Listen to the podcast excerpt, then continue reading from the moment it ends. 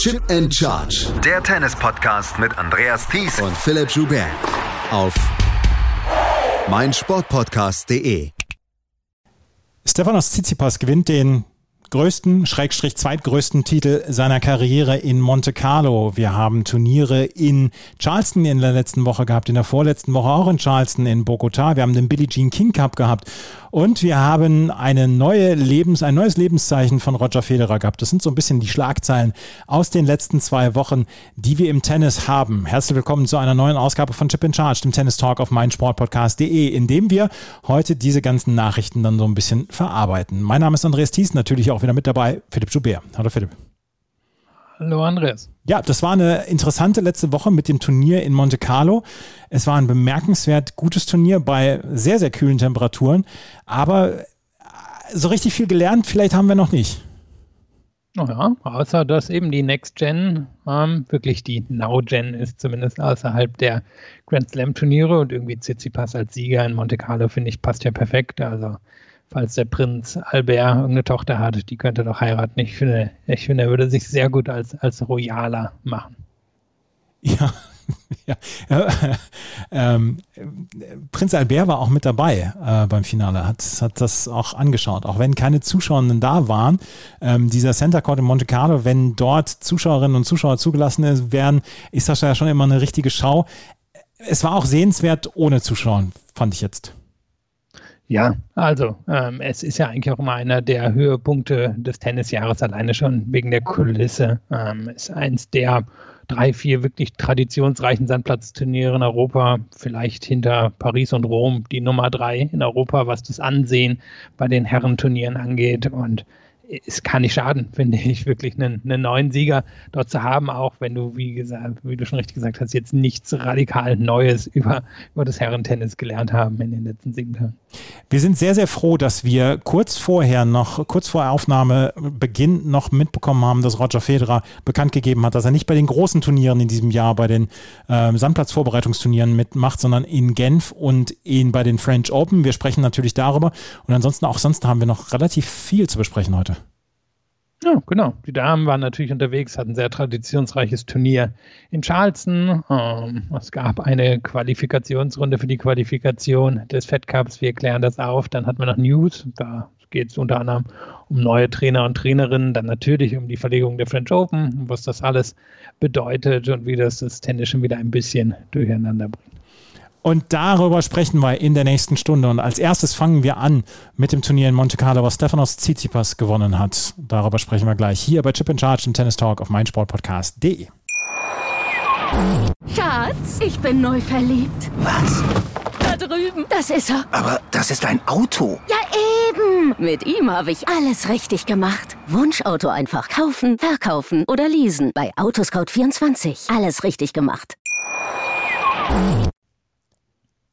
Als Stefanos Tsitsipas nach dem Finale in Acapulco, was er gegen Alexander Zverev verloren hatte, gefragt wurde, was denn seine nächsten Ziele seien, da hat er gesagt, ein 500er Turnier gewinnen. Er hatte bis dahin nur 250er Turniere gewonnen und die ATP Finals. Jetzt hat er immer noch kein 500er Turnier gewonnen, aber ein 1000er Turnier. Er ist hat zum ersten Mal ein Tausender-Turnier gewonnen. Er hat das Rolex Masters in Monte Carlo gewonnen. In einem eher einseitigen Finale gegen Andrei Rublev hat er mit 6 zu 3 und 6 zu 3 gewonnen. Und Philipp, wir können sagen, nach dem wirklich bemerkenswert guten Turnier, was wir insgesamt erlebt haben, war das so ein kleiner Stinker am Ende. Jetzt spezifisch das Finale. Das Finale, ja, nur das Finale. Nicht, nicht dass das Tsitsipas hier das, äh, das Turnier gewonnen hat. Ja, ähm, ich denke, man hat halt wirklich gemerkt, dass Borublev ähm, die, die Wand gekommen ist, gegen die er gelaufen ist. Und man muss halt sagen, Tsitsipas hat auf seine Weise das Turnier hier schon ziemlich beherrscht und hat die Gegner halt wirklich auf Armlänge gehalten. Und ich finde, er hat das auf beeindruckende Art und Weise mit Rublev gemacht. Und es wäre natürlich spannend gewesen, wären die beiden jetzt früher in der Woche aufeinander getroffen, was dann passiert wäre ob das dann auch so einseitig gewesen wäre, aber es war schon erstaunlich, welches Niveau Tsitsipas da gezeigt hat und Rublev kam ja eigentlich zu keinem Moment des Matches irgendwie so richtig ran. Wir haben dieses Finale ja im September schon gesehen, damals beim 500er Turnier in Hamburg. Damals gewann äh, Rublev parallel zur ersten Runde der French Open. Das war ja damals so ein, so ein Datum, wo am Sonntag ähm, sowohl die erste Runde in Paris gespielt worden, worden war, als auch das Finale in Hamburg. Da hat äh, Rublev damals in einem wirklich aufregenden Match in drei Sätzen gewonnen. Dieses Mal konnte er es nicht. Wir sprechen gleich noch darüber, welche heroischen Leistungen er hier vollbracht hat während dieser Woche in Monte Carlo. Aber Tsitsipas, das war so ein bisschen für ihn dann ja auch die Kirsche auf der Torte für diese Woche, weil er hat vorher, Dan Evans hat er ganz klar geschlagen. Er hat äh, von der Aufgabe von Alejandro Davidovic Fokina nach dem gewonnenen ersten Satz ähm, profitiert. Er hat gegen Christian Garin sehr stark gespielt, meiner Meinung nach. 6-3, 6-4. Und er hat auch gegen Aslan Karatsev eine sehr konzentrierte Leistung gebracht. Das war, insgesamt war das ja von, von der Leistungs- von der Woche her insgesamt war das ja eine sehr harmonische Woche für ihn, war es ja eine sehr ähm, bemerkenswert gute Woche für ihn, dadurch, dass er niemals Schwächen gezeigt hat, dass er nicht mal einen Ausfall hatte oder dass er mal so einen Satz hatte, wo er so gar nichts getroffen hat, was wir ja häufiger dann auch mal bei ihm gesehen haben. Insgesamt kann man sagen, das war durchgehend die perfekte Woche, glaube ich, für ihn. Naja, und um noch zu ergänzen, das mit dem Finale in Hamburg, ich habe es jetzt gerade auch nochmal nachgeschaut, während du gesprochen hast, die beiden sind dann ja auch bei dem French Open aufeinander genau. getroffen und damals hat Tsitsipas dann ja schon klar im Viertelfinale gewonnen. Also ich glaube, auf Sand liegt ihm das Matchup durchaus gegen Rublev und er hat ja jetzt im Anschluss des Finals gesagt, Sand ist sein Lieblingsbelag. Ich glaube, man hat gesehen, warum. Er hilft ihm dabei, seine Schwächen, die er nach dem Spiel hat, etwas besser zu verstecken, vor allem den Return, ähm, vor allem auch auf der Rückhand. Das mag er ja da nicht unbedingt, wenn, wenn Gegner da permanent rein servieren. Das konnte er hier gut verstecken und ich fand, man hat ihm ein unglaubliches Selbstbewusstsein eigentlich vom ersten Match an hier angemerkt und er hat gezeigt, dass er eben beileibe kein Hau drauf ist, sondern jemand, der sehr klug und athletisch Punkte konstruieren kann. Und das hat er hier wirklich auf erstaunliche Art und Weise teilweise gemacht. Er hat natürlich genug Spin in den Schlägen drin, womit er dann eben den Ball tief spielen kann, aber er kann den Court eben auch mit Spin öffnen, von beiden Seiten eigentlich. Er kommt im richtigen Moment ans Netz. Eben der Return ist keine kolossale Schwäche, weil er da dann zum Beispiel auch mal die Rückhand umlaufen kann, um mit der Vorhand einen schönen Return zu setzen. Und das war ehrlicherweise schon, finde ich, eines Top 5 Sandplatzspielers würdig, was er hier in der Woche gezeigt hat. Und hat er in der Vergangenheit schon unter anderem Siege gegen Rafael Nadal auf Sand gehabt. Er hat letztes Jahr ein gutes Halbfinale gegen Novak Djokovic gespielt. Er, glaube ich, gehört wirklich hinter den Top 3, die wir im Moment auf Sand haben, eben mit Team Djokovic und Nadal, ist unter Umständen schon, schon die Nummer 4 oder 5. Und das ist vielleicht etwas, was man mit ihm nicht so assoziiert, weil er natürlich auch eben als Einhänder und als, als stylischer Spieler vielleicht eher jemand ist, den man, egal wie gut man es weiß, eher mit Rasen oder mit schnelleren Hardcores assoziiert. Aber das fand ich, hat nochmal unterstrichen, warum er so ein guter Sandplatzspieler ist und dass er ein so guter Sandplatzspieler ist. Und er kann ja mit seiner Vorhand auch wirklich die, die Leute aus dem Feld treiben, auch seine Gegner aus dem Feld treiben. Was mir aufgefallen ist, gerade im Finale hat er äh, vor allen Dingen mit den tiefen Returns gegen Rublev äh, so viel Schaden angerichtet bei Rublev, der dann mit seiner Vorhand überhaupt nicht zurechtkam, beziehungsweise überhaupt nicht durchkam, was er vorher, darüber sprechen wir gleich noch, im Viertelfinale extrem gut gemacht hat. Aber ähm, in diesem Finale hat er seine Vorhand, war die quasi non-existent und das äh, würde ich auch zurückführen auf diese, auf diese tiefe Vorhand, beziehungsweise auf diese tiefe Vorhand, vor allen Dingen mit viel Topspin von, ähm, von Stefanos Tsitsipas, der, der immer wieder dann auch die Schwächen von, ähm, ja, von, von Rublev dann angegriffen hat. Und es ist eben auch nicht unbedingt die Vorhand, die man so ganz leicht irgendwie an der Grundlinie stehen super früh nehmen kann. Da ist, da ist genug Wucht mit drin. Und das ist eben wirklich so eine zum aus dem Chord treiben. Das ist, was Federer früher immer so ein bisschen diese Cliffhanger-Vorhände nannte. Also wuchtige Vorhände, die so aussehen, als wenn sie durchaus rausgehen könnten und dann kurz vor der Grundlinie landen und dann den Gegner einfach mit, mit Wucht und Härte aus dem Chord treiben. Und damit hat er sich wirklich so dieses, dieses auf der Armlänge halten, ähm, geschafft, was äh, auf Sand natürlich ein sehr probates Mittel ist und ähm, auch einfacher umzusetzen ist als natürlich zum Beispiel auf Hardcourts, geschweige denn auf Rasen. Und da passt sein Spiel, finde ich, sehr gut hin. Und du hast die Returns angesprochen, sie sind hier der große Faktor. Er ist einfach kein, kein sehr guter Return-Spieler, vor allem jetzt im Kontext der Top 50, er ist vielleicht ein guter bis, bis befriedigender ähm, Return-Spieler. Und das hat man eben in dieser Woche so nicht gesehen. Da war er einfach richtig gut und über den Aufschlag von Tsitsipas müssen wir natürlich sowieso nicht sprechen. Er ist ja einer der Besten auf der Tour, Top 10, Top 5 auf der Tour und wenn er dann eben noch den Rest dazulegen kann, da ist es sehr beeindruckend. Und ich fand es relativ langsam in diesem Jahr. Das kam ihm natürlich entgegen, ähm, weil er da noch mehr Zeit hatte, um sich wirklich richtig zum Ball zu stellen, gerade auch zur Vorhand. Aber er dürfte das hier eigentlich auch umsetzen können in den nächsten Wochen bei den großen Sandplatzturnieren. Und, und, das muss man ja auch unterstreichen. Er hat eigentlich bei allen großen Sandplatzturnieren mittlerweile was gerissen. Er hat er gewonnen. In Madrid stand er ja mal im Finale, Rom Halbfinale, French Open Halbfinale. Also er hat in seiner jungen Karriere eigentlich schon bei allen großen Sandplatzturnieren überzeugen können. Und immer bei allen verschiedenen Bedingungen. Wir haben letztes Jahr im September bzw. Oktober bei den French Open sehr tiefe, sehr langsame Bedingungen gehabt. Auch hier in Monte Carlo das Wetter ähm, ich habe ich hab selbst beim Zugucken habe ich gefroren diese Woche ähm, in Monte Carlo und er hat ja auch im schönen Wetter in Rom schon gut gespielt. Also ähm, die Bedingungen scheinen ihm gar nicht so sehr was auszumachen äh, und er scheint wirklich im Moment auf einer Welle zu sein hier bei den Sandplätzen und wir haben Dominik Thiem, der im Moment über eine große Formkrise klagt. Wir haben Rafael Nadal und Novak Djokovic, die hier früh ausgeschieden sind. Da müssen wir gleich noch drüber sprechen, hat alles verschiedene Gründe. Aber vielleicht, vielleicht rechnet er sich dann ja auch was aus, dass er sagt, Mensch, vielleicht geht ja dieses Jahr was. Ja, sollte er. Also ich meine, er muss ja den Anspruch mittlerweile haben, Grand Slam Turniere zu gewinnen. Das Niveau kann er sicherlich abrufen. Er hat ja zwei Halbfinals hintereinander. Ich glaube, bei den Masters-Turnieren kann er sowohl Djokovic als auch Nadal schlagen. Frage ist natürlich immer bei dem French Open. Und vor allem, wenn wir bei dem French Open irgendwie Bedingungen haben, wo der Ball dann natürlich ähm, hoch abspringt, wenn es schnell ist. Also ich kann mir nicht vorstellen, dass er Nadal irgendwie bei Idealbedingungen irgendwie im Finale der French Open schlagen kann. Aber wenn wir nochmal irgendwie so super nasse Bedingungen haben, dann ist er sicherlich auch nicht chancenlos gegen den Nadal. Also nicht chancenlos heißt, dass er vielleicht 5% Chance hat. Mehr wollen wir ihm jetzt mal nicht zu, ähm, zuschreiben. Aber er, finde ich, hat sich wirklich mit diesem Sieg ganz klar in Sichtweite etabliert, ähm, der, der Top 3. Und ich bin am überlegen die ganze Zeit, aber eigentlich ist er wahrscheinlich im Moment die, die Nummer 4 auf dem Land. Und dahinter kommen dann wahrscheinlich so die Rublevs und Zverevs dieser Welt. Andrei Rublev hat hier das Finale erreicht und ich hatte vor dem Turnier gedacht, oder beziehungsweise vor dem Finale habe ich gedacht, Mensch, vielleicht ist Rublev sogar Favorit. Ich habe das auch so ein bisschen auf das Finale in Hamburg letztes Jahr zurückgeführt, aber du hast es gesagt, bei, dem, bei den French Open waren die beiden aufeinander getroffen und hat das Tsitsipas schon sehr klar gewonnen.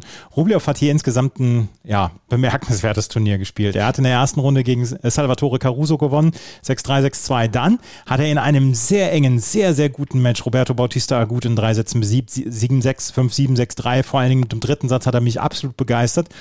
Naja, und dann kam dieses Viertelfinale gegen Rafael Nadal, was er in drei Sätzen gewonnen hat. Und im Halbfinale hat er Kaspar Rüth besiegt mit 6 zu 3 und 7 zu 5. Jetzt, du hast es gesagt, er ist ein bisschen vor der Wand gelaufen. Er wirkte auf mich auch sehr, sehr müde. Aber wir können natürlich nicht über das Turnier in Monte Carlo sprechen, ohne über dieses Match zwischen Rublev und Rafael Nadal zu sprechen. 6 zu 2, 4 zu 6, 6 zu 2 hieß es am Ende für Andrei Rublev. Die Rafael Nadal-Fans haben hinterher gesagt, oh Mann, das war so schwach, das war so schwach. Und trotzdem, Rafael Nadal an einem schwachen Tag musste auch erstmal auf Sand besiegen. Und das, wie Rublev das gemacht hat, dass er ähm, Nadal niemals die Zeit gegeben hat, ihm die Rückhand oder ihn in die Rückhand zu spielen, ihm die Rückhand zu bearbeiten, das, äh, da kann ich, da habe ich gar nicht so viele Hüte, die ich davor ziehen kann. Wie Rublev mit seiner Vorhand dieses Match bestimmt hat, insgesamt über drei Sätze, das war fantastisch. Naja, vor allem, wenn man jetzt nochmal den Verlauf des Matches betrachtet. Also er gewinnt den ersten Satz, muss man sagen, war Nadal wirklich nicht gut. Da waren auch die ganzen Doppelfehler drin. War eine relativ schwache Leistung von ihm, aber dann führt Rublev 3-1 und ich meine 40-15. Ähm, Im zweiten Satz ähm, beim Aufschlag von Nadal, ähm, Nadal hält dann, ich meine, es war ein ziemlich langes Game, hält dann in den Aufschlag, dann kommt Rublev hin und hält irgendwie zum 4-2, verliert den Satz trotzdem 4-6 und das haben wir nur auch schon x-mal gesehen. Das ist normalerweise Schluss und der Spieler verliert dann 2-6 im dritten, aber es waren 6-2 für ihn. Und im dritten muss man sagen, war er der klar bessere Spieler dann wieder als Nadal. Und da war Nadal auch nicht mehr so schwach, fand ich, wie im ersten Satz. Und das ist natürlich schon eine erstaunliche, ja, ein erstaunliches Match. Ähm, die Leistung kann man vielleicht so von einem Rublev mittlerweile erwarten, aber die kann man nicht unbedingt erwarten gegen einen absoluten Topspieler. Ich meine, wir erinnern mich noch, wie wir über ihn gesprochen haben beim Jahresendturnier. Und da muss man dann einfach sagen, da war er relativ chancenlos gegen die absolute Weltspitze. Und gegen die war er auch meist in seinem Lauf der letzten 18 Monate ähm, relativ chancenlos. Da hat ihm dann doch noch was gefehlt, sei es der zweite Auflag, sei es die Konstanz, sei es, dass er keinen Plan B hat. Und all das ist hier nicht zum Tragen gekommen. Und ich glaube, deswegen kann man die Wichtigkeit dieses Resultats nicht unterstreichen.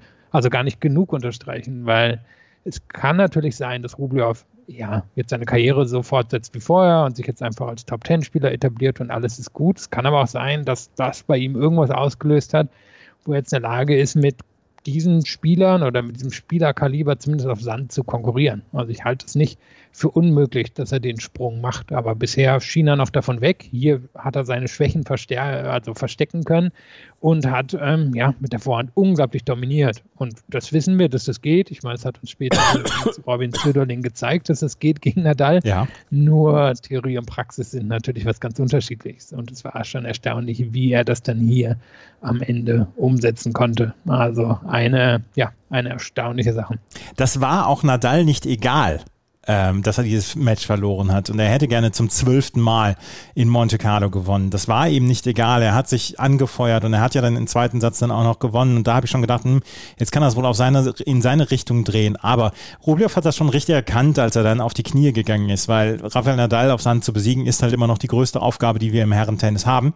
Und das ist eine Geschichte, ja, du hast es gesagt, das kann man nicht genug unterstreichen, das kann man gar nicht hoch genug bewerten. Rublev hat dann das Halbfinale, wie gesagt, gegen Kaspar Rüth gewonnen und das Finale dann gegen Stefanos Tsitsipas relativ klar in zwei Sätzen zwar verloren, aber dieser Sieg gegen Rafael Nadal bleibt. Und wenn wir schon bei Rafael Nadal sind, dann müssen wir auch über Novak Djokovic sprechen. Nadal und Djokovic haben beide sehr früh verloren. Nadal verlor im Viertelfinale gegen Rublev, wir haben darüber gesprochen. Ähm, Novak Djokovic verlor gegen Dan Evans mit 4 zu 6 und 5 zu 7. Bei beiden habe ich gedacht, das war eine sehr, sehr schwache Leistung und das haben wir wahrscheinlich auch so selten gesehen von sowohl Djokovic als auch von Nadal. Bei beiden sage ich aber auch, Leute, das ist eine Niederlage, das, äh, da können wir noch überhaupt nichts für oder da können wir überhaupt nichts rausziehen für die kommenden Turniere in Madrid, in Rom und in Paris. Oder hast du da eine andere Meinung?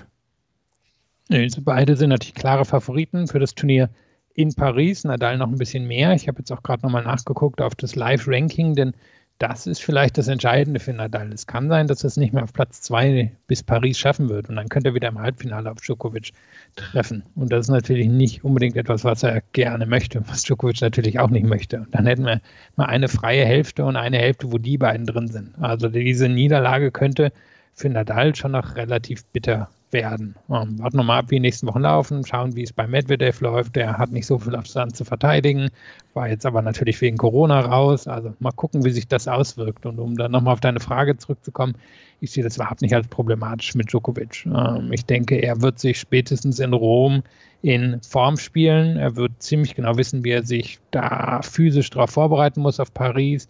Und ich gehe davon aus, dass er dort wirklich um den Titel mitspielt. Also ich sehe im Moment nur Djokovic als Favorit dort gegen ihn. Ich denke, dass er gegen Team verlieren kann, dass er gegen Tsitsipas verlieren kann und das war es vielleicht schon. Also ich weiß nicht, ob es noch viele andere Spieler gibt, die jetzt eine realistische Chance in Paris gegen ihn hätten. Und von daher es ist erstaunlich, dass es gegen Dan Evans passiert ist, der, das muss man wirklich sagen, vorher ein, na, ich wollte sagen, schlechter Sandplatzspieler war, aber vor allem ein Spieler war, der schlechte Sandplatzresultate hatte, der hier ein, ja, erstaunliche Art von Sandplatztennis gezeigt hat, vielleicht ein bisschen angelehnt an Tim Henman und seine späte Karrierephase auf dem Sand. Aber ich glaube, es ist kein Problem, dass er hier so früh verloren hat. Ich meine, er hat hier unter anderem Niederlagen gegen Jiri Vesely in den letzten fünf, sechs Jahren gehabt und hat dann trotzdem bei dem French Open stets mindestens das Finale erreicht. Also es dürfte kein Riesenproblem für ihn werden. Denn Evans, der vor diesem Turnier vier, äh, Hartplatz, äh, vier Sandplatzsiege in Hauptfeldern auf ATP-Ebene gehabt hatte und jetzt hier gerade mal ins Halbfinale durchgegangen ist, auch mit einem fantastischen Match dann noch gegen David Goffin, hat er auch in drei Sätzen gewonnen und dieses Match gegen Djokovic 6-4, 7-5. Ja, das war schon bemerkenswert, aber du hast es gesagt, Jerzy Vesely hat auch schon mal Djokovic in Monte Carlo besiegt und das sollte wirklich kein, kein Zeichen sein, beziehungsweise kein Anhaltspunkt sein für die Form von Novak Djokovic, der in dieser Woche dann in Belgrad spielen wird bei seinem quasi Heimturnier über den Terminkalender der nächsten Wochen. Sprechen wir dann ja auch gleich noch hier äh, bei den News der Woche, aber dieses Turnier, die Monte, das Monte Carlo Masters, das sollten wir auf jeden Fall noch so ein bisschen genauer beleuchten, weil wir können nämlich auch noch über ein paar andere Namen sprechen. Über Kaspar Rüth zum Beispiel. Kaspar Haben wir jetzt seit ah, drei Jahren auf dem Zettel. Da hatte er mal einen wirklich guten Südamerika-Swing. Dieser Swing, der im Februar die Sandplatzturniere hat. Und da haben wir schon gesagt, ja, auf Sandplatz ist er auf jeden Fall eine gefährlicher, ein gefährlicher Spieler. Und er hat es diesmal wieder gezeigt. In der ersten Runde gegen Holger Rune gewonnen, äh, dann gegen Diego Schwarzmann 6 zu 3, 6 zu 3, was ich für einen beeindruckenden Sieg hielt. Dann gegen Pablo Carreño Busta in drei Sätzen. Carreño Busta vielleicht stärker auf Hartplatz als auf Sandplatz. Trotzdem muss man den auch erst schlagen. Und dann in zwei Sätzen ganz klar gegen einen bis dahin sehr sehr spielfreudigen Fabio Fonini gewonnen mit 6 zu 4 und 6 zu 3. Dann hat er gegen Rublev in zwei Sätzen verloren, aber Kaspar Rüth hat hier dann auch nochmal gezeigt, warum er dann auch inzwischen auf Sandplatz zur erweiterten Weltspitze gehören muss und für viele, viele Spieler ein gefährlicher Gegner sein kann. Ja, ich meine, er hat letztes Jahr in Rom auch schon das Halbfinale erreicht beim Masters Turnier vor dem French Open, hatte dann gegen Team bei dem French Open verloren, hat dieses Jahr schon auf Sand überzeugt und man sieht, dass er seit Jahren ähm, um, um die Rafael Nadal Academy sich aufhält, sagen wir mal so und dass er jemand ist, der Sandplatztennis wirklich ganz tief in sich drin hat, der genau weiß, wie er mit seiner Vorhand ein Sandplatzmatch bestimmen muss, der, das muss man auch sagen, keine gute Rückhand hat und das ist auch einer der Gründe, warum er sich schwer tut auf anderen Belegen, der aber mit seiner Vorhand wirklich die allermeisten Gegner zumindest beeindrucken kann und hier ja in dem Fall auch besiegen kann. Und ich gehe mal davon aus, dass wir den wirklich noch ein Jahrzehnt äh, mindestens in der erweiterten Weltspitze auf Sand sehen. Und äh, Nadal wird auch nicht immer da sein. Und Djokovic wird auch nicht immer da sein. Das ist vielleicht so ein Spieler, für den sich mal irgendwie in acht Jahren ein French Open Draw in irgendeiner Form öffnen wird oder so. Ich gehe davon aus, dass er jetzt wirklich konstant auf Sand, ähm, ja, ein Top 15 Spieler oder so sein wird.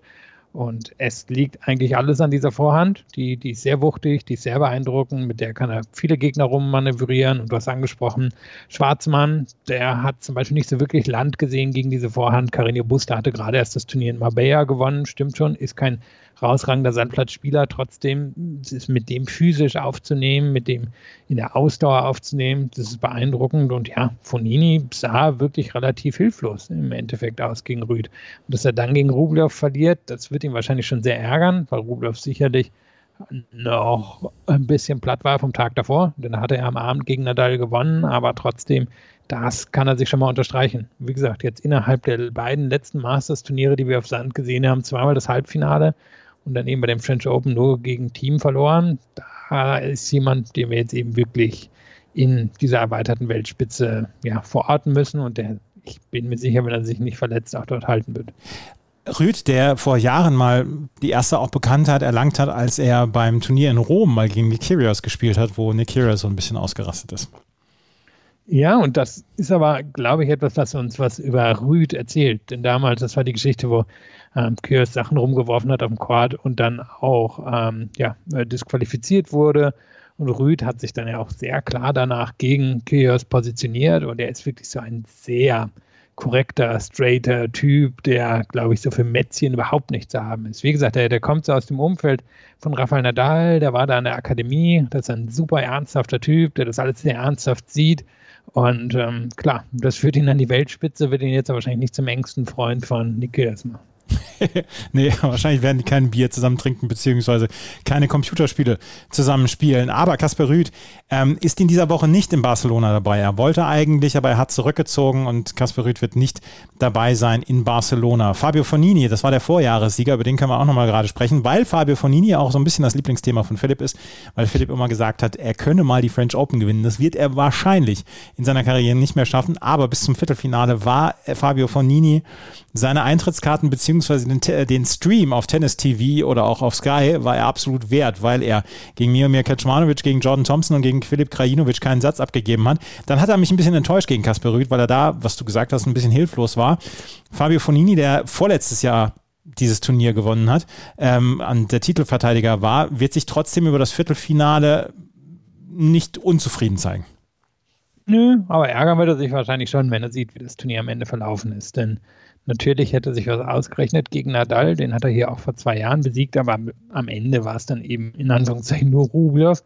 Und ich bin mir sicher, dass er, dass er sich da was ausgerechnet hätte, auch in dem Finale gegen Tsitsipas. Ich glaube, in der jetzigen Form hätte Tsitsipas nicht besiegt, aber es war vielleicht die, die größte Chance, die er noch in seiner Karriere hat, nochmal so ein Turnier von diesem Kaliber zu gewinnen. Denn French Open wird unter Umständen doch schwer. Denn er wird ja jetzt auch nicht mehr jünger und bin mir sicher, er würde sehr gern mal ähm, die Italian Open gewinnen. Aber da ist es ja schon so, dass die, die Spitzenspieler, gerade Nadal und Djokovic, meist in sehr, sehr guter Form sind. Also das wird auch schwer für ihn. Und von daher kann ich mir vorstellen, ein bisschen, bisschen ärgern wird er sich schon. Aber man muss auch sagen, er tut sich natürlich auch ein bisschen schwer seit der, seit der Rückkehr des Tennis. Und so richtig einen rausgehauen hat er seitdem auch nicht mehr. Wir schreiben das Jahr 2021, den April, und Philipp hat endlich davon abgelassen, zu, zu behaupten, ja, wenn sich das Draw für Fabio Fonini öffnet, kann er auch die French Open gewinnen.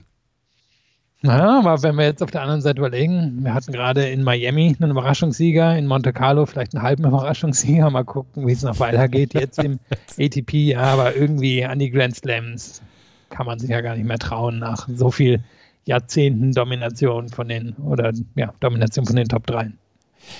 Die, ähm, das Turnier in Monte Carlo wurde von Stefanos Tsitsipas gewonnen, der 30, nee, 40 Jahre nach seiner Mutter, die mal einen Juniorenwettbewerb dort in Monte Carlo gewonnen hat, dieses Turnier dann auch gewonnen hat. Lass uns über Alexander Zverev sprechen. Der hatte seine erste Runde gegen Lorenzo Sonego klar gewonnen mit 6 zu 3 und 6 zu 3, verlor dann gegen David Goffin, gegen einen wirklich exzellent aufgesetzten und äh, aufgelegten David Goffin mit 4 zu 6 und 6 zu 7. Hinterher stellte sich raus, dass er verletzt gewesen war, dass er eine Ellenbogenverletzung hatte. Ähm, das Match gegen David Goffin war so ein bisschen auch wieder vielleicht auch Rückfall in alte Zeiten, auch wenn Goffin wirklich gut gespielt hat. Die erste Runde gegen Sonego fand ich sehr gut von Zverev.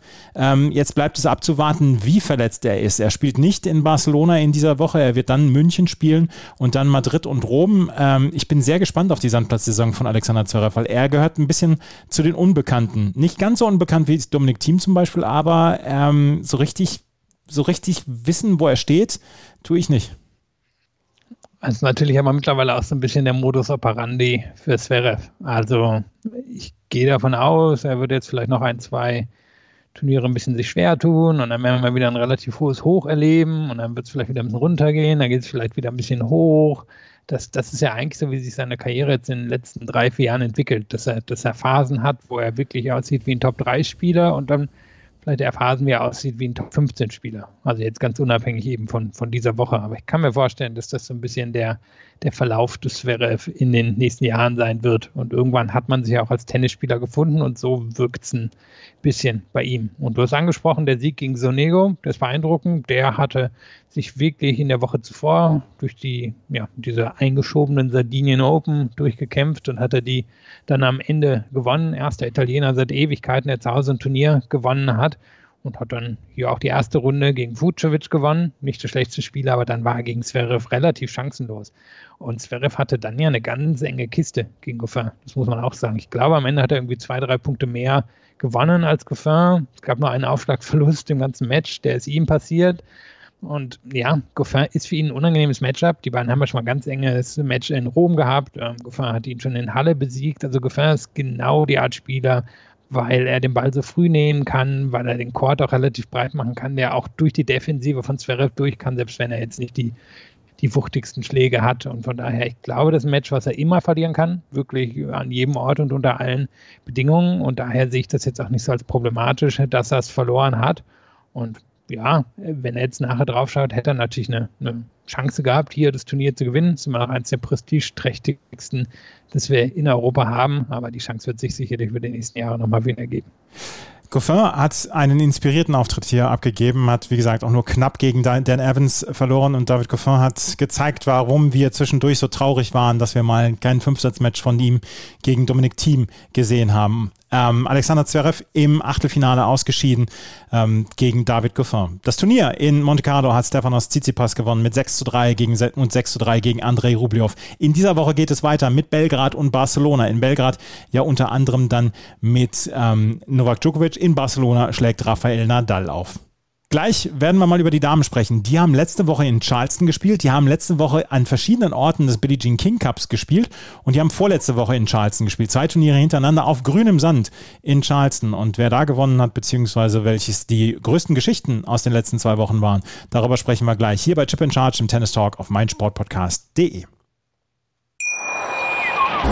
Schatz, ich bin neu verliebt. Was?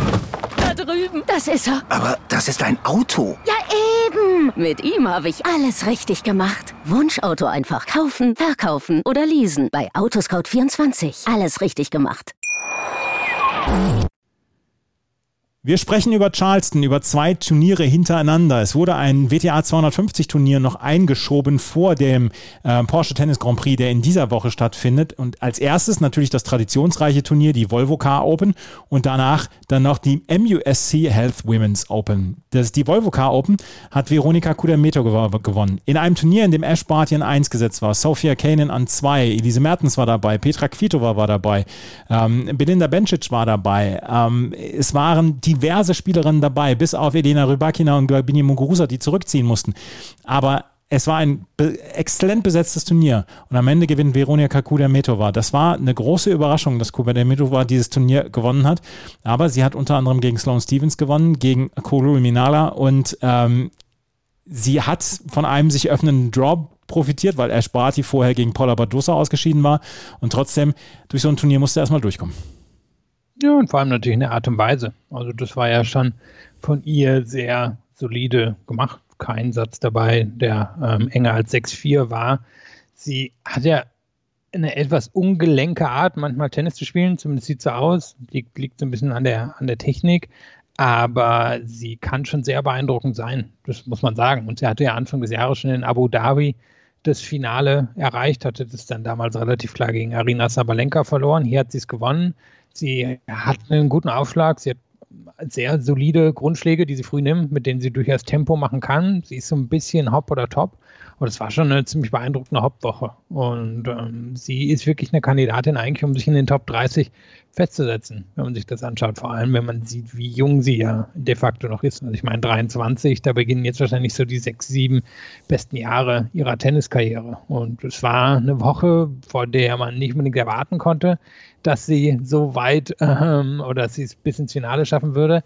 Aber man muss dann eben auch immer sagen, im Moment ist die Weltrangliste eben doch so verquer wegen all den Punkten, die noch aus vergangenen Zeiten da drin sind, dass sie eigentlich wahrscheinlich unter normalen Umständen eher so schon die 22, 23 in der Weltrangliste wäre. Und ähm, die Spielerin ist, die schon ein Niveau hat, was relativ hoch ist mittlerweile sie hat ja auch ein völliges Überraschungsfinale äh, gespielt gegen Danka Kovinic. Es, lass uns gerade mal einmal gerade über den grünen Sand in Charleston sprechen, weil den gibt es seit 40, 50 Jahren, den grünen Sand. Immer mal wieder Turniere. Früher Hilton Head gab es auch. Zum Beispiel, weiß ich noch, Steffi Graf und äh, Gabriela Sabatini haben da schon Finals gespielt, auch auf grünem Sand. Und dann ist es in Charleston, ist es jetzt ein ähm, ähnliches Turnier kann man sagen, dass Charleston, der Sand in Charleston und der Sand in Stuttgart dann auch einmal andere Sandplätze sind als die Sandplätze, die dann die Frauen äh, ab der nächsten Woche, ab der Woche nach, den, äh, nach dem Porsche Tennis Grand Prix dann sehen werden? Ich meine, ich habe nie auf dem grünen Sand gespielt, aber er soll sich ja anders spielen, laut denen, die es schon getan haben. Er ist ein bisschen schneller, ähm, es rutscht sich anders als auf dem roten Sand. Also es wird, glaube ich, auch ein etwas anderer Untergrund ähm, dafür genutzt, aber da bin ich nicht der Experte, wie der genau zusammengemischt wird, aber es ist definitiv anders. Und es gab ja früher diesen kleinen Swing, da war ja noch Amelia Island mit dabei und generell war es ja so, dass in den USA eher ähm, auf diesem grünen ähm, Sand gespielt wurde. Das ist dann jetzt alles so ein bisschen leider über die Jahre verschwunden und ähm, Charleston ist übergeblieben. Charleston ist ja auch das größte ja, reine Damenturnier in Nordamerika, dürfte es sein. Mhm. Ähm, gibt nicht so viele andere, die, die quasi auf dem Level unterwegs sind. Du hast gesagt, es gibt schon ewig. Ja, es sah zwischendrin so aus, als wenn es mal aus dem Kalender verschwinden würde oder die Lizenz verkauft werden würde. Aber dann wurde es quasi von, von lokalen Businessleuten doch wieder aufgekauft und es hat ja eine enorme Tradition und normalerweise auch einen sehr schönen Center Court, wo er dann in den letzten Jahren auf diesen ja, gewebten, ähm, ja, was, was ist das, so gewebte Stühle oder so mhm. Ähm, gesessen wurde, die ja, die ja wirklich sehr schick sind. Diesmal wurde auf diesem Nebencourt direkt an der, ähm, an dem ha ja, an dem Highway da gespielt. Das war immer ein bisschen komisch, wenn man den im Hintergrund gehört hat. Aber ähm, ja, ist ein wirklich sehr traditionelles Event, ähm, wo über die Jahrzehnte wirklich die, die ganz Großen aufgeschlagen haben. Kovinic und Kudermetova haben dieses Turnier ähm, im Finale gespielt und wir haben vorher ganz frühe aus, ganz frühes Ausscheiden gesehen von Ash Barty, die im Viertelfinale gegen Paula Badosa verloren hat. Julia Putintseva ist im Viertelfinale gegen Danka Kovinic ausgeschieden. Corey Goff hat erst ähm, noch Lauren Davis besiegt, die vorher Sofia Kanin besiegt hatte, dann verlor sie gegen Ons Jabeur. Jabeur ist dann ins Halbfinale gekommen. Petra Kvitova verlor gegen Danka Kovinic, die insgesamt einen ziemlich guten, eine insgesamt ziemlich gute Woche. Muguruza äh, musste aufgegen gegen Julia Putintseva war, nachdem sie den ersten Satz mit 6 zu 0 gewonnen hatte. Bei 2 zu 2 musste sie dann aufgeben. Belinda Bencic ist gegen Paula Badosa ausgeschieden. Also wir haben sehr, sehr viele frühe Niederlagen von den Spielerinnen gesehen. So richtig, so richtig was draus zurückführen möchte ich da nicht. Du? Nee, also jetzt sowieso nicht für die Sandplatzsaison. Also ich glaube, man kann positiv eben hervorheben, ähm, gerade Danka Kovinic, über die können wir mal kurz reden. Das ist beeindruckend, wie die zurückgekommen ist. Die hatte ja schon mal letzte Mitte des letzten Jahrzehntes eine Phase, wo sie ähm, ja durchaus äh, zu den, sage ich mal, Top 50 auf Sand gehörte, die, die einfach ein sehr solides Sandplatzspiel hatte, aber dann zwischendrin aus den Top 200 rausgefallen ist, sich wirklich über sehr kleine Challenger-Turniere wieder nach oben gespielt hat die finde ich viel fitter noch aussieht als vor fünf Jahren und die, die hier richtig gutes Tennis gezeigt hat. Und die kann aus zwei Wochen in Charleston wahrscheinlich wirklich mitnehmen, dass sie eine sehr gute Sandplatzsaison haben wird. Ob wir das jetzt über die Top-Spielerin sagen können, wahrscheinlich nicht. Also ich meine, du hast angesprochen, jetzt kommt Stuttgart, das sind sowieso ganz andere Bedingungen, dann kommt Madrid, das hat eigentlich auch nicht viel mit den Bedingungen zu tun, die wir dann bei dem French Open sehen werden und dann kriegen wir wahrscheinlich das erste Mal so eine richtige Ahnung erst in Rom. Und da gewinnen ja dann auch häufig Spielerinnen, die dann auch um den French Open Titel mitspielen. Da sind dann so die Halebs und Muguruzas dieser Welt ähm, ganz vorne mit dabei. Und ich glaube, da können wir dann so ungefähr einschätzen, wer, wer ähm, neben den üblichen Verdächtigen dann in Paris wahrscheinlich überzeugen wird. Und wenn es jetzt eben mal Spielerinnen aus der zweiten oder dritten Reihe hier eben mit Kudametova und Kovincic nach vorne geschafft haben, das ist natürlich eine tolle Sache für sie.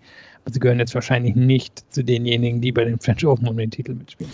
Danke Kovinic hatte dann auch noch das Halbfinale in dieser Woche erreicht, hat dort ähm, beim Turnier in Charleston gegen Ons Jabeur ähm, verloren. Ons Jabeur spielt hat gegen Astra Sharma im Finale gespielt. Das äh, Finale ist ähm, noch nicht beendet zu dem Zeitpunkt, wo wir aufnehmen. Da können wir mal, mal gerade sagen, Astra Sharma, die sich so ein bisschen als Doppelspezialistin hervorgetan hatte, die ich schon bei den Australian Open zwei, dreimal gesehen habe, auch im Mixed-Halbfinale, ähm, die eine sehr, sehr gute Woche hier in Charleston gehabt hat, wo sie gegen Madison Brangle gewonnen hat, gegen Linda Fruvirtova gewonnen hat und dann auch noch gegen äh, Maria Camila Osorio Serrano, die vorher das Turnier in Bogotá gewonnen hatte. Also Astra Sharma auch mal mit einer richtig guten Woche und das auf einem äh, Belag, wo ich das nicht so erwartet hätte. Ich hatte sie eher auf Hartplatz verortet.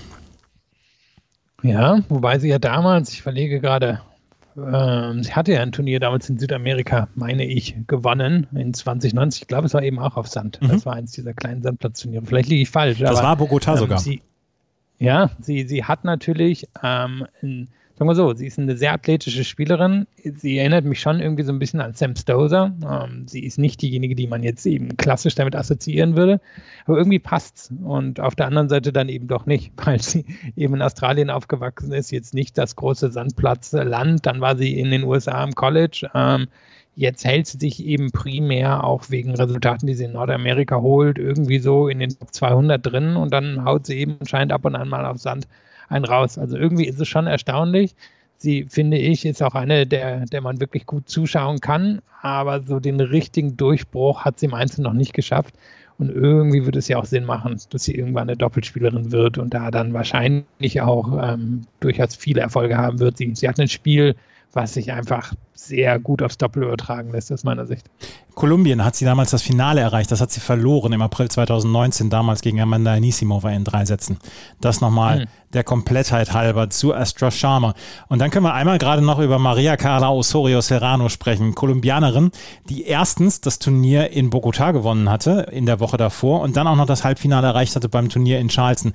Beim Turnier in Bogotá ist sie einfach so durchgegangen, äh, hatte in der ersten Runde ähm, gegen Sascha Vickery gewonnen mit 6 zu 3, 6 zu 2. Dann gegen Teresa Martinchova gewonnen, an 7 gesetzt. Dann gegen ähm, Stefanie Vögele gewonnen, gegen ähm, Harmony Tan und im Finale gegen Tamara Sidancek. Das war für eine Kolumbianerin, die hier nur mit Wildcard angetreten war, die vorher kaum Haupt, Haupt, Hauptfelderfahrung gehabt hatte, eine Riesennummer und dann auch in, im eigenen Land. Ja, die erst vor knapp ein Dreivierteljahren überhaupt den Juniorenwettbewerb bei den US Open gewonnen hat. Damals jetzt nicht im super tief besetzten Juniorenwettbewerb, aber trotzdem, das war noch so, wo sie sich bis ganz vor kurzem aufgehalten hat.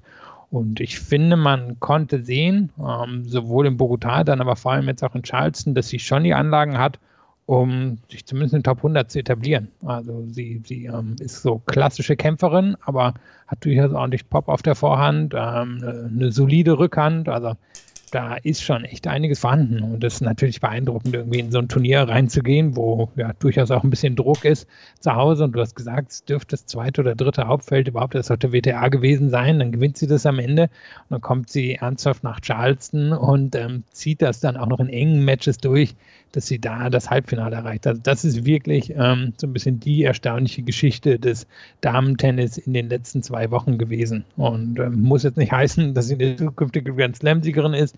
Ich glaube, dafür fehlt ihr noch ein bisschen was im Spiel, aber sie könnte eine der ganz wenigen Spielerinnen aus Südamerika sein, die es ja, äh, schafft, sich in den Top 100, also haben wir in den letzten Jahren wirklich kaum noch gesehen, und die sich dort etablieren könnte. Das Potenzial sehe ich auf jeden Fall bei ihr. Eine Spielerin, die sich äh, aus Südamerika in den Top 100 etablieren kann und vielleicht auch wird, das kommt auch so ein bisschen drauf an, auf die Ergebnisse der nächsten Wochen und Monaten, aber die auch auf Sandplatz erfolgreich war im letzten Jahr, ist Nadja Podoroska. Und das ist eine hervorragende Überleitung, weil an diesem Wochenende war nämlich auch der Billie Jean King Cup und es war nicht irgendeine Runde, sondern es war die Qualifikation, äh, beziehungsweise es war die Qualifikation für die Qualifikation für 2022. Es gibt ja nächstes Jahr dann, soll es, also wir wissen, wir haben noch nicht mal das Finalturnier 2020 gespielt, wir haben jetzt aber schon Qualifikationsteilnehmerinnen für das Jahr 2022. Da gibt es erstmal die erste Runde und dann gibt es das Finale, das in diesem Jahr eigentlich noch irgendwann in Budapest stattfinden soll. Wir wissen allerdings noch nicht wann. An diesem Wochenende fand auf jeden Fall dieses äh, Wochenende statt und Argentinien spielte unter anderem in Cordoba gegen Kasachstan. Und da spielte auch Nadia Podoroska mit. Argentinien verlor aber gegen ein top besetztes kasachisches Team mit ähm, Elena Rybakina und Julia Putintseva mit 2 zu 3. Und das war eine der ja, besten, am besten besetzten ähm, Begegnungen an diesem Wochenende im Billie Jean King Cup. Die Niederlande haben mit 3 zu 2 gegen China gewonnen, nachdem sie mit 1 zu 2 zurückgelegen hatten. Dort hat Kiki Bertens zum Beispiel auch ihr Comeback gegeben. Wir haben einige sehr interessante Spielerinnen dort gesehen. Auch Elina Svitolina, die beim 4 zu 0 gegen Japan auch in kältesten, äh, in kältesten Temperaturen in Hornomorsk dabei war. Ja, also wir können festhalten, ähm, die, die absoluten Spitzenspielerinnen waren nicht dabei. Naomi Osaka hat nicht für Japan gespielt, Simone Halep hat nicht für Rumänien gespielt, aber es war dafür, dass es ehrlich gesagt jetzt ja auch in der Tenniswelt so ein bisschen unter ferner liefen. Äh, ähm, unterwegs war, was gut besetzt. Es liegt natürlich daran, dass wir einfach nicht wissen, was passiert mit der letztjährigen Ausgabe in diesem Jahr. Und ähm, es hat nicht so, daher sagen wir so, ist es natürlich schwer zu verkaufen, was mit der Quali-Runde für das mögliche Turnier im nächsten Jahr passiert. Aber dafür waren dann eben schon gute Spielerinnen dabei. Und wir können noch mal ganz kurz eben vor allem auf die Partie zwischen Argentinien und Kasachstan eingehen. Ist natürlich bitter, Nadia Podoroska, die so ein tolles 2020 hat, die dann ja das Halbfinale der French Open erreichte, die ähm, eigentlich seitdem auch nicht so schlecht gespielt hat, auch wenn die großen Resultate gefehlt haben. Aber sie hat es dann hier geschafft, drei Matches zu verlieren an einem Wochenende gegen Kasachstan. Und das ist natürlich eine bittere Geschichte. Hat gegen Putintseva 0-6 den dritten verloren, hat gegen Rybakina verloren, die im Moment nicht in der allerbesten Form ist, muss man sagen, und hat dann auch noch das Doppel verloren. Also das ist für sie natürlich ganz, ganz bitter verlaufen. Und ähm, das kann ich mir vorstellen, wird sie sehr ärgern, vor allem weil sie dann ja auch erst die Chance im Jahr 2023 bekommt, an dieses Finalturnier ähm, heranzukommen. Und ähm, ja, da müssen wir mal gucken, wo sie dann der Weltrangliste unterwegs ist und wie es dann aussieht für die Argentinierin. Aber dass zum Beispiel Putintseva und Rybakina den Weg nach Cordoba angetreten waren, das ist dann ja auch so eine Geschichte, wo man sagt, okay, das ist schon äh, ein Aufwand, den die Damen da getrieben haben. Ja, wobei ich glaube, es bei den Kasachen und Kasachinnen auch schon erwartet wird. Das sind ja zum größten Teil eben keine ähm, ja, Kasachen und Kasachinnen von Geburt an, sondern eben jene, die eingebürgert wurden, weil Kasachstan viel Geld ins Tennis gesteckt hat Und wenn ich das richtig verstehe, dann wird das auch sehr gerne gesehen, wenn diese eingebürgerten Spieler und Spielerinnen dann aber auch wirklich zum Fed Cup und zum Davis Cup antreten. Und die waren ja teilweise gerade auch die Kasachinnen wirklich dann in den Kontinentalwettbewerben in Asien unterwegs an Daten irgendwie, die sich durchaus geschnitten haben mit den größeren WTA-Turnieren und ähm, haben da dann wirklich gegen Kleinstmannschaften gespielt, ist aber häufig eben aus dieser Gruppe nicht herausgeschafft. Und ja, ich denke, denke, es wird durchaus gerne gesehen, dass die Spielerinnen dahin gefahren sind, sagen wir es mal so, für die Förderung, die sie vom kasachischen Tennisverband erhalten. Also der Billie Jean King Cup soll nächstes Jahr im Februar dann fortgesetzt werden. Ähm, wir wissen noch nicht, wann das Finale stattfindet in Budapest in diesem Jahr oder ob es nochmal um ein Jahr verschoben wird. Auf jeden Fall haben wir jetzt hier acht Teilnehmerinnen für die Qualifikation für nächstes Jahr. Ähm, haben wir gelernt, es ist einmal in Polen, die haben gegen Brasilien mit 3 zu 2 gewonnen. Die Britinnen äh, gewannen gegen Mexiko mit 3 zu 1. Kanada gewann in Serbien mit 4 zu 0, unter anderem mit mit Leila N. Fernandes. Lettland mit Jelena Ostapenko gewinnt 3 zu 1 gegen Indien. Die Ukraine mit Ilina Svitolina gewinn, gewann 4-0 gegen Japan. Italien gewann in Rumänien ohne Simona Halep mit 3 zu 1. Kasachstan gewinnt in Argentinien mit 3 zu 2. Und die Niederlande gewinnt zu Hause 3 zu 2 gegen China. Einen Blick sollten wir noch hinwerfen auf das Turnier in Stuttgart in dieser Woche. Der Porsche Tennis Grand Prix ist traditionell exzellent besetzt. In diesem Jahr ist es ein bisschen anders. Esparti ist dabei, ähm, wir haben Petra Kvitova, wir haben Arina Sabalenka, wir haben Simona Halep, wir haben Angelique Kerber mit dabei. Also auch hier ist es wieder richtig gut besetzt, aber es ist sehr top-heavy, möchte ich sagen. Es ist auf den Positionen 20 bis 28 in einem 28er Draw mit acht Qualifikantinnen dabei. Unter anderem ist dort Nastasia Schunk mit dabei, eine aus dem Porsche Junior Team oder äh, Talentteam oder Julia Mittendorf, ähm, die aus dem Porsche Junior Team mit dabei ist. Das sind zwei Spielerinnen, die eine Wildcard bekommen haben für die Qualifikation und sich hier durchgesetzt haben. Und wir haben eine Frage auf Twitter bekommen. Ja, wie ist denn das? Was ist denn das für ein Turnier in diesem äh, in dieser Woche? Wir haben ähm, wir haben so einige gute Spielerinnen, aber das Turnier insgesamt ist dann doch auf den vordersten Positionen ganz gut besetzt, aber hinten dann wiederum nicht mehr. Das ist eine große Lücke dort in der Qualität. Und auch da können wir so ein bisschen, ähm, ja, ein bisschen spekulieren auch.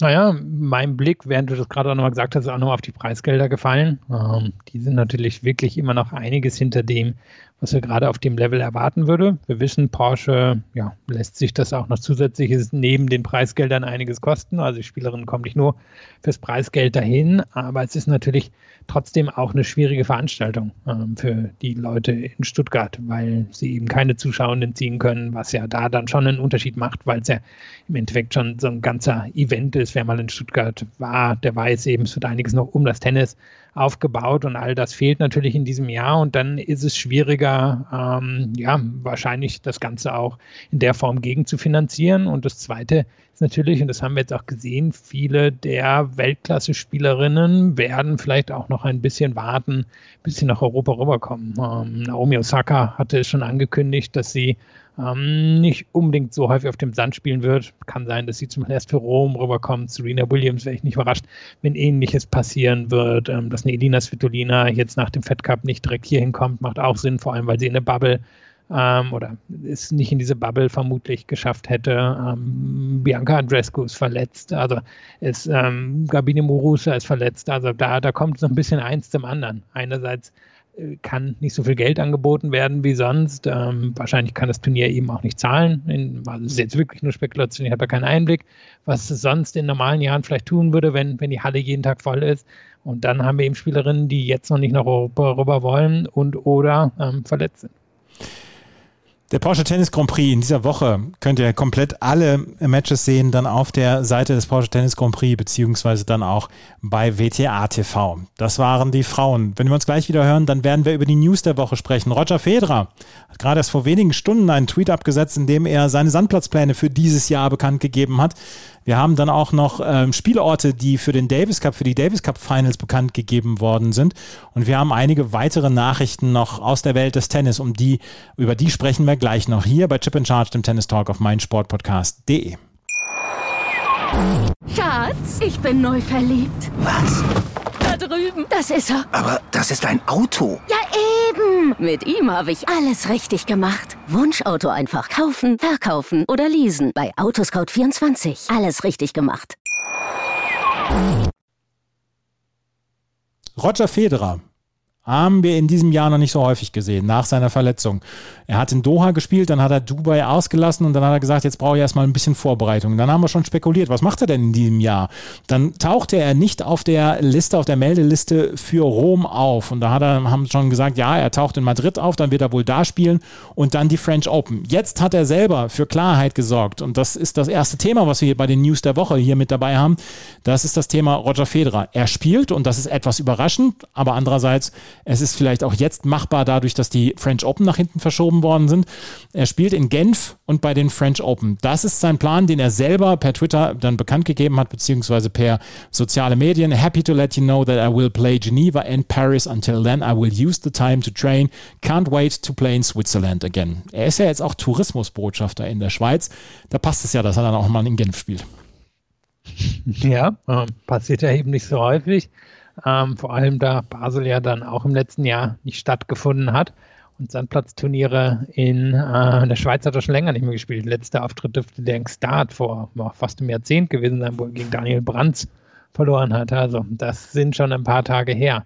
Jetzt hatte ich im Vorgespräch mit dir spekuliert, ob wir ihn am Ende wirklich in Paris sehen werden. Wir sprechen natürlich gleich nochmal kurz über die Verlegung der French Open, die es dann ja auch ein bisschen enger für die Sand für die Rasensaison macht. Und da frage ich mich, ob Roger Federer, sagen wir mal, wenn er jetzt merkt, er ist vielleicht doch noch nicht in der Topform in Genf, ob er sich dann nicht doch noch kurzfristig entscheidet, vielleicht Paris auszulassen, weil er einfach weiß, seine große Chance in diesem Jahr wird in London sein und nicht in Paris. Ich gehe nicht davon aus, dass er die French Open wirklich gewinnen kann. Und ähm, das ist natürlich eine sehr schöne Geschichte für Genf, dass sie, dass sie ihn angeln konnten. Vielleicht kriegen sie noch Stan Wawrinka auch an Bord und dann haben sie die offenen Schweizer Meisterschaften zwischen den beiden. Ich bin sehr gespannt, weil äh, wir können, wir sprechen gleich über die Verlegung des Turniers der French Open und den Turnierplan bis dahin, weil du hast es gesagt, er hat ja vor ein paar Monaten dann auch gesagt, für ihn beginnt eigentlich die Turnier oder das Jahr auf dem Rasen. Und wenn er jetzt bei den French Open spielt und vielleicht in die zweite Woche kommt, das kann ja passieren, kann bei jemandem wie Roger Federer durchaus passieren, dass er in die zweite Turnierwoche von den French Open reinkommt, dann hätte er Dienstag oder Mittwoch vielleicht das Ausscheiden oder Donnerstag, wenn er ins Halbfinale zum Beispiel kommt oder Freitag dann.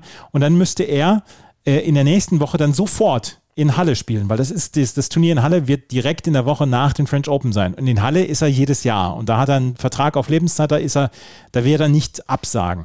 Und dann hat er noch eine Woche, um dann, ähm, um dann Wimbledon zu spielen. Und wenn er sagt, dass für ihn die Saison in Wimbledon beginnt, dann kann ich mir beim besten Willen im Moment auch noch nicht vorstellen, dass er in Paris spielt. Oder dass er sagt, ja, ich gewinne da ja eh nur zwei Runden. Aber das kann ich, das kann ich im Sinne von Roger Federer sein. Naja, vor allem, weil er in den letzten Jahren ja auch in Stuttgart gespielt hat. Ja. Wenn wir jetzt einige Turniere der Rasensaison gesehen haben, die dadurch, dass die French Open quasi eine Woche der Rasensaison abgeschnitten haben, ähm, abgesagt haben, vor allem das Turnier in Zertogen-Bosch, hat Stuttgart noch nicht abgesagt bei den Herren. Und ähm, da kann ich mir vorstellen, würde Federer auch durchaus gerne spielen, aber dann könnte er eben die French Open nicht spielen. Also es ist schon eine vertrackte Geschichte. Ich denke, er hält sich jetzt ja relativ viel offen, dadurch, dass er eben bei den Masters-Turnieren nicht antritt. Ähm, er wird eben auch so schnell ja nicht in der Weltrangliste nach hinten rutschen. Die wird ihm vermutlich allerdings mittlerweile auch wirklich ziemlich egal sein. Und dann kann ich mir vorstellen, dass er das in Genf ausprobieren will. Da trifft er auch noch nicht auf die härteste Konkurrenz und dann werden wir wahrscheinlich relativ schnell wissen, ob er sich Paris antut oder nicht. Ich bin sehr gespannt, ob er sich Paris antut oder nicht. Und deswegen müssen wir jetzt dann auch über die Verlegung der French Open und den, die Anpassung der Kalender der WTA und der ATP dann sprechen. Die, ähm, Französ der französische Verband hat bekannt gegeben, dass sie eine Woche nach hinten die French Open verschieben. Das fängt jetzt dann am 30. Mai an, das Hauptfeld. Ähm, eigentlich wäre das Turnier am 23. Mai losgegangen. Dann hätten wir in der ersten Woche nach den French Open das Turnier in Stuttgart gesehen, unter anderem auch das Turnier in Sertogenbosch, Herren und Damen, sowie das Frauenturnier in Nottingham. Nottingham und Sertogenbosch sind schon abgesagt. Äh, Stuttgart gibt sich noch störrisch, die sagen, nein, wir wollen das Turnier abhalten. Und es spricht ja auch nicht ganz so viel dagegen, dort das Turnier abzuhalten, weil es werden nach der ersten Woche fast 100 Spieler keine, keine Spielmöglichkeit in der nächsten Woche haben. Von daher kann ich mir das schon vorstellen, dass das, äh, dass das Stuttgart sagt, okay, wir können eh nicht keine Zuschauer anbieten. Deswegen lass uns das Turnier dann ruhig abhalten. Edwin Weindörfer, der, ähm, der Veranstalter des Turniers in Stuttgart, hat gesagt, nein, sie wollen es gerne durchziehen. Ansonsten haben wir in der Woche vor den French Open, wo jetzt eigentlich frei gewesen wäre, noch zwei Turniere dazu bekommen. Einmal die, ähm, das ist ein zweites Turnier in Belgrad, ein 250er Turnier und die Emilia Romagna Open in Monte Chiarugolo. Ähm, zwei Turniere, die noch dazukommen. Ja, also generell können wir natürlich nochmal kurz über die Verlegung sprechen. Die war relativ kurz, nachdem wir unsere letzte Sendung aufgenommen haben. Da hatten wir beide ja schon so ein bisschen rumspekuliert. Ich glaube, es war schon abzusehen, dass das passieren würde. Die French Open ähm, würden natürlich am liebsten ihr Turnier vor Zuschauern abhalten. Ich meine, die haben ein sehr teures Stadion, was jetzt erstmal abbezahlt werden darf.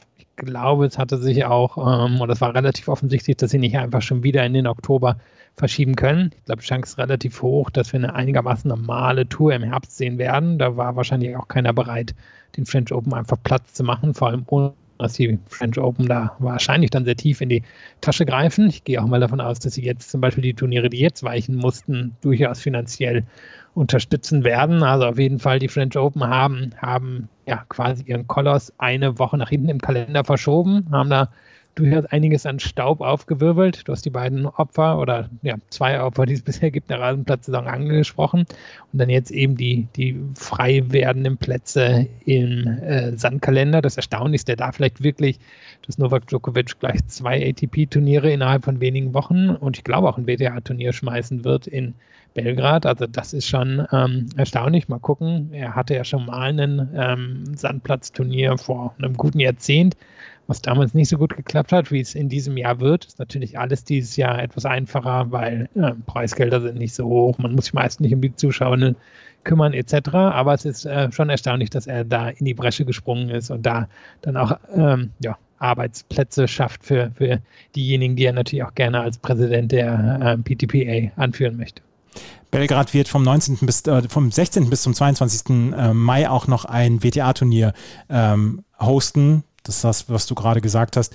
Und dann wird in der Woche vor den French Open dann auch noch das Turnier in Straßburg stattfinden für die WTA. Und wie gesagt, bei den Herren ist es ähm, Parma und ähm, ist es dann nochmal Belgrad. Also wir werden mehrere Wochen lang in Belgrad Tennis sehen. In dieser Woche ein 250er Turnier und dann in den zwei Wochen vor den French Open. Und die French Open haben jetzt zum zweiten Mal hintereinander für sehr viel Staubaufwirbelung gesorgt, aber sie wollten unbedingt Tickets verkaufen für dieses Turnier.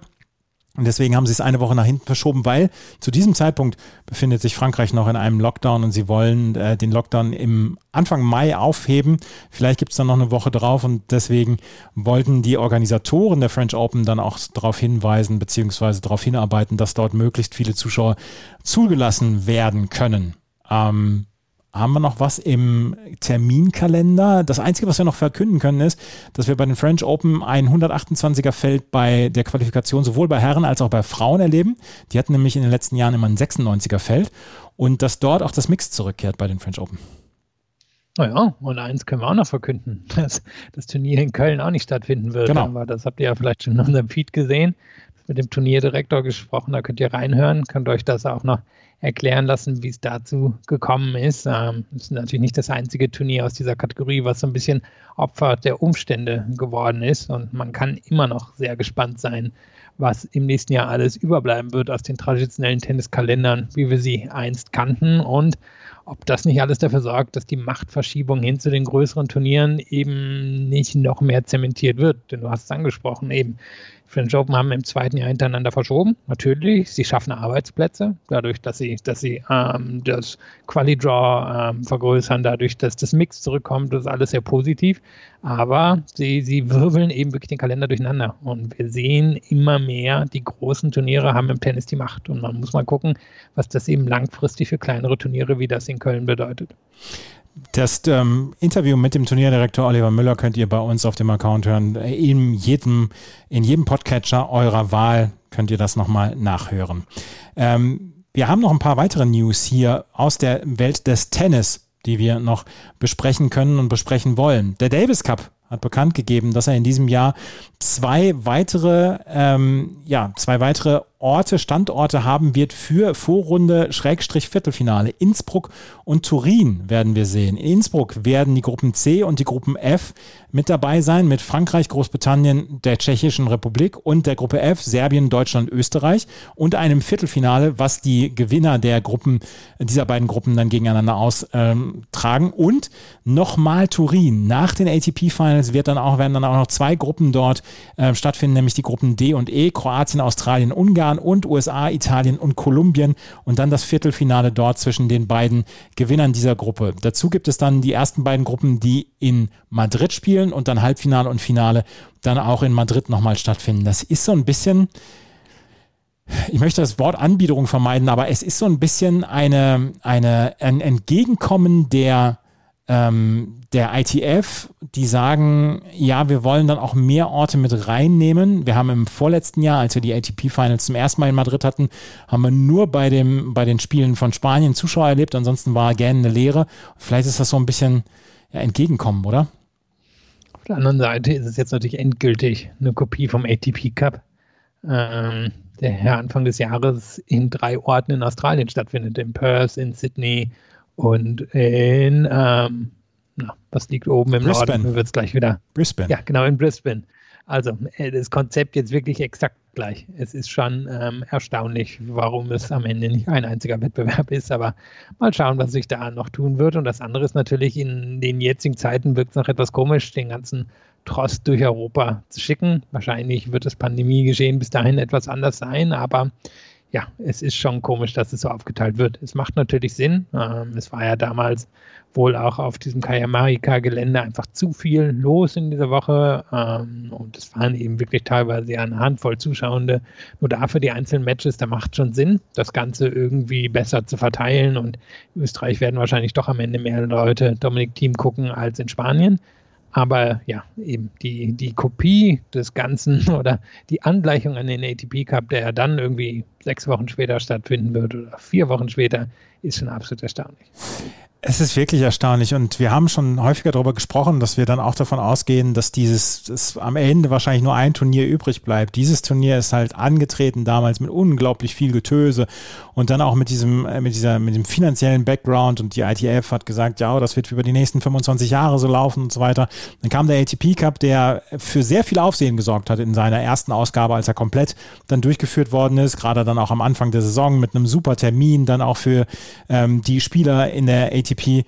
Ähm, ich kann mir im Moment auch noch nicht so richtig vorstellen, dass wir, ähm, dass wir diese zwei, zwei Turniere über mehrere Jahre noch haben werden. Aber wie es dann laufen soll, das weiß ich auch nicht. Na gut, wir haben gerade schon angesprochen, dass Tennis wird dominiert von einigen wenigen Playern, die ja jetzt, das hat man in der letzten Ausgabe schon gesagt, sich zusammensetzen, eben die sieben Großen an einen Tisch werden sehen, was da am Ende übrig bleiben wird, wie das Tennis aussehen wird, wenn die, wenn die miteinander fertig verhandelt haben. Ja, dann. Wir haben noch ein paar Trainer-News, Trainer- und Trainerinnen-News. Francesca Schiavone, Sandplatz äh, ja, ich will sie nicht Spezialistin nennen, aber die war auf Sandplätzen durchaus kompetent und hat ja auch einmal die French Open gewonnen, ist jetzt für die Sandplatzsaison von Petra Matic angestellt worden und soll Petra Matic auf der Sandplatzsaison in den nächsten Wochen dann helfen. Und ähm, ein Felix Auger Aliassim hat sich auch relativ prominente Hilfe geholt, möchte ich sagen. Ja, ich wollte ihn gerade Onkel Toni nennen, der nee. dann jetzt vielleicht nicht mehr. Ähm, ist er Toni Nadal Besitzer der gleichnamigen Akademie, Turnierdirektor von ähm, dem Rasenturnier in Mallorca und natürlich immer noch der Onkel von Rafael Nadal, auch wenn ich mehr sein zuständiger Trainer. Aber ja, er arbeitet jetzt zusammen mit Felix Auger-Aliassime, der dann allerdings in Monte Carlo relativ früh rausgegangen ist, auch mal wieder in einem, in einem relativen Klassiker, in einem Match dass er so nicht hätte verlieren müssen. Ähm, es ist auf den ersten Blick natürlich erstaunlich, dass die beiden zusammenarbeiten, dann vielleicht auch nicht. Ähm, Oger Alessim natürlich auch wirklich Typ harter Arbeiter, ganz ernsthafter, ähm, ja, fleißiger Mensch. Also das passt schon alles irgendwie zusammen. Trotzdem ist natürlich komisch, dass wir Toni Nadal in der Form wieder im Tennis sehen. Wenn ich es richtig mitbekommen habe, hat er dann ja seinem Neffen hier auch nochmal zugeguckt in Monte Carlo. Also für ihn vielleicht eine nette Gelegenheit, nochmal bei den Turnieren anwesend zu sein. Nur wenn es so weitergeht, wahrscheinlich dann nicht ganz so lange, zumindest nicht als Trainer von Felix Auger-Aliassime, wenn er weiterhin so früh rausgeht. Und Francesca Schiavone ähm, Richtung Petra Matic, es ergibt schon Sinn, weil Petra Matic äh, fühlte sich auf dem Sandplatz nicht immer zu 100 Prozent wohl. Ja, aber hat natürlich ein Viertelfinale schon mal bei dem French Open erreicht, ähm, hat ein Spiel, was jetzt Skirvonis nicht komplett ähnlich ist. Ich würde sagen, sie hat ein bisschen mehr Power im Spiel drin, aber wie Skirvone ist sie eine sehr gute Athletin. Ähm, sie hat mit der Vorhand natürlich eigentlich einen Schlag, wo sie wirklich erstaunliche Winkel ähm, aufmachen kann. In der Theorie gelingt ihr auch nicht immer, Aber ich glaube, Schiavone, die kann jetzt natürlich ihr Spiel nicht mehr umstellen. Ich meine, Matic ist jetzt auch 30 Jahre alt, aber ich kann mir vorstellen, dass sie ihr noch den einen oder anderen taktischen Kniff mitgeben kann. Und ähm, ich bin sehr gespannt, wie lange das hält. Ich gehe mal davon aus, dass wir Schiavone durchaus langfristig im Tennis sehen werden. Ich meine, sie hatte ja eine Krebserkrankung nach der Karriere überstanden und kann mir vorstellen, dass sie schon noch sehr gerne irgendwie im Tennis drin bleiben würde. Und ich kann mir auch vorstellen, dass die eine oder andere Spielerin, gerade wenn das jetzt hier gut läuft, durchaus sehr gerne sich Schiavone noch an Bord holen wird. Francesca Schiavone auf der Trainertour, das wär, würde mir durchaus gefallen, weil sie ist ja immer eine ja, sehr, sehr interessante Person gewesen auch in ihrer aktiven Ja, ich meine, sie irgendwann mal als Sandplatzberaterin von äh, Bianca Andrescu. Ja. Das würde Traum. sehr gut passen. Ein, ein, ein reiner Traum. Ähm, eine Nachricht gerade noch, Philipp de Hess, der früher Daria Kasatkina betreut hat, ist jetzt der neue Trainer von Kaya Juvan. Das ist äh, eine, ein prominenter Trainer, den wir etwas längere Zeit jetzt nicht gesehen haben, der jetzt sich Kaya Juvan, ähm, die, dessen Dienste sich Kaya Juvan gesichert hat. Ja, durchaus erstaunlich. Kaya Juvan auf dem Weg nach oben, aber ehrlicherweise auch schon seit zwei, drei Jahren auf dem Weg nach oben. Eine durchaus talentierte Slowenin, die irgendwie drei bis fünf Mal im Jahr aufhorchen lässt, aber dann irgendwie nicht so richtig die Konstanz auf den Boden bekommt. Und ich meine, er hat damals mit Kasatkina gezeigt, wie er aus einer Top 100 Spielerin oder wie er dabei helfen kann, dass aus einer Top 100 Spielerin eine Top 20 Spielerin wird. Das hat Juvan sicherlich auch durchaus ähm, im Petto. Also es ist durchaus möglich, dass Juvan das erreichen wird und kann mir vorstellen, das passt. Ähm, er ist ja durchaus damals auch aufgefallen als, ich sag mal, so ein bisschen ein intellektueller Trainer, ähm, jemand, der ja auch einen ja, egalitären Umgang mit Kasatkina hatte. Und Juvan kommt ja auch so ein bisschen so aus dieser sehr ehrgeizig gebildeten Ecke. Ähm, also ich kann mir vorstellen, dass das alles durchaus gut zusammenpasst. Das waren die News äh, der Woche und das war die neue Ausgabe von Chip in Charge, dem Tennis Talk auf meinsportpodcast.de. In dieser Woche, wie gesagt, Barcelona, Belgrad und dann auch Stuttgart und Istanbul. Äh, findet dort auch ein Turnier statt, dort unter anderem Elise Mertens im Einsatz. Wenn euch gefällt, was wir machen, freuen wir uns über Bewertungen und Rezensionen. Ansonsten folgt uns auf Twitter, Facebook und Instagram. Ich werde versuchen, in den nächsten zwei Wochen wieder alles Mögliche an News dann auch bei Twitter unterzubringen und dann zwischendurch auch mal bei Facebook und Instagram. Vielen Dank fürs Zuhören. Bis zum nächsten Mal. Auf Wiederhören. Schatz, ich bin neu verliebt. Was? Drüben. Das ist er. Aber das ist ein Auto. Ja, eben. Mit ihm habe ich alles richtig gemacht. Wunschauto einfach kaufen, verkaufen oder leasen. Bei Autoscout24. Alles richtig gemacht. Chip and Charge. Der Tennis-Podcast mit Andreas Thies und Philipp Joubert. Auf meinsportpodcast.de. Schatz, ich bin neu verliebt. Was? Drüben. Das ist er. Aber das ist ein Auto. Ja, eben. Mit ihm habe ich alles richtig gemacht. Wunschauto einfach kaufen, verkaufen oder leasen. Bei Autoscout24. Alles richtig gemacht.